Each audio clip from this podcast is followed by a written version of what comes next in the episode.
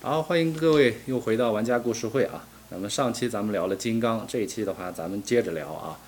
大家可能已经注意到一个细节，特别是这两串儿，呃，就是说这个尼泊尔金刚里面，大家看起来可能会感觉有点脏脏的这种感觉，这个是到底是为什么？那实际上大家都知道了啊。那么金刚子的话，它实际上是一种果肉的核儿啊，这是一种果实的核儿，它不是。那么它。上面附着的这些，就是看起来有点脏脏的这些东西的话，就叫做果肉，是一种果肉的残留。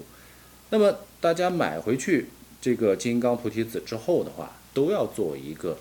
清理的工作，那么才才能佩戴和把玩。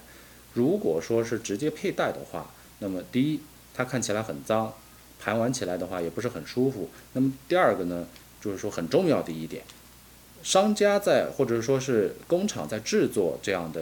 这个手串的时候，都会采用大量的这种化学的制剂来腐蚀这样的果肉，因为大家把这个果皮果肉把它一个一个剥开的时候，非常的费力。以前的话肯定都是人工来处理，那么现在的话，随着大批量的这个生产和这个市场的这种呃日益上涨的这种需求啊，那么就是说人工来处理的话，一个是成本高，二一个呢。就是说，呃，它这个处理的速度特别慢。那么现在的话，大量都是采用化学制剂加机器加工的这样的方式来处理，啊，那么所以大家在收到或者说在买到这样的一串没有做过完全清理的这个金刚的时候，一定要注意一个细节，回家一定要做深度清理才可以佩戴，否则上面的话或多或少都会有一些呃化学制剂的一些残留，那么直接佩戴的话对皮肤是相当不好的。那么我下面的话就给大家简单的介绍一下我们如何来做一串金刚的深度清理。那么首先我们拿到一串金刚的话，啊，回家先用温水浸泡四到十二个小时左右。呃，你泡一天实际上也没有什么关系啊，就是说根据大家自己的时间，先浸泡至少是四个小时啊，至少四个小时。温水、冷水也可以，但温水的话效果会更好一些。浸泡之后的话，它的上面的附着的这些已经干掉的这些果肉的话，它就会慢慢的又膨胀起来，发软。那么在这个时候的话，我们就买一把钢丝刷啊，普通的厨房用的钢丝刷也可以，或者文玩专用的那种钢丝刷也可以。然后就戴上手套，然后就这么就哎来回把它刷，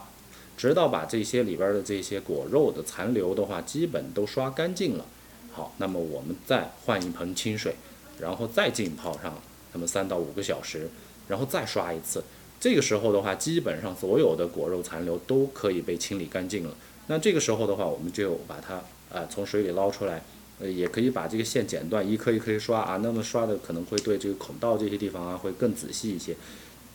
如果做不到的话，那就就是说呃懒得那么做的话，就一串的整串刷也是没什么问题的。然后的话啊，把它捞出来阴干，大家这个地方一定要注意啊，千万不能晒太阳。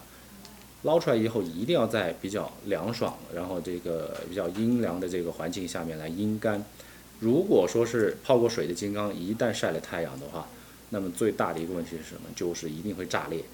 炸裂的之后的金刚的话，实际上就不管你多少钱买的啊，马上就不值钱了。那么这个是一个很重要的点。那么在完成了上述的这些步骤之后的话啊，基本上就可以进行一个盘完了。那么在盘完大呃大家都知道啊，这个就是金刚菩提子讲究一个什么，七分刷三分盘啊，这个规矩的话，实际上呃也是很多其实金刚的爱好者总结出来的一个呃这种呃常理了。那大家也不用刻太刻意的去追求这这个一个比例啊。那么实际上根据我。以前盘完的这样的一个经验的话，就是说啊，白天上班也好，或者说是没事儿也好，那么是随便盘一盘，有时间了再刷就可以了。只要刷的比重大于盘的比重，我觉得就 OK，这就没有什么问题。不管是后期的反碱也好啊，或者说是呃这个包浆也好啊，实际上只要刷的成分大于盘的成分，那么我觉得这串金刚假以时日，一定能给你一串呃一个。很漂亮的色彩，那么大家都学会了吗？好，这期节目就到这儿吧。